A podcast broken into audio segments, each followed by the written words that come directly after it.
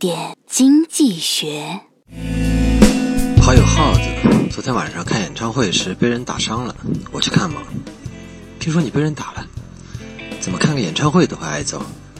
耗子说：“我陪女朋友去看的，当时为了配合她，我也装作很激动的样子大喊：‘周杰伦，我爱你！’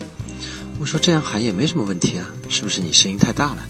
耗子说：“不，打完我才知道那是李宇春的演唱会。”这种情况在投资中也经常遇到，看着别人都在股市中赚钱，自己也盲目的跟进去，结果股灾来了，本金掉进去一半，自己傻了。不是都说能赚钱吗？怎么亏这么惨？还有一些投资者买基金也是，看到别人家的基金赚钱，就丢了自己的，结果半年后，新换的基金亏了，原本的基金反倒走出一波上升行情。这在经济学上叫羊群效应。或者说从众心理，他告诉我们的道理是：投资不能简单跟风，要先搞清楚你要投的是什么，它能带来多少收益，会有什么样的风险，否则糊里糊涂的就挨了揍。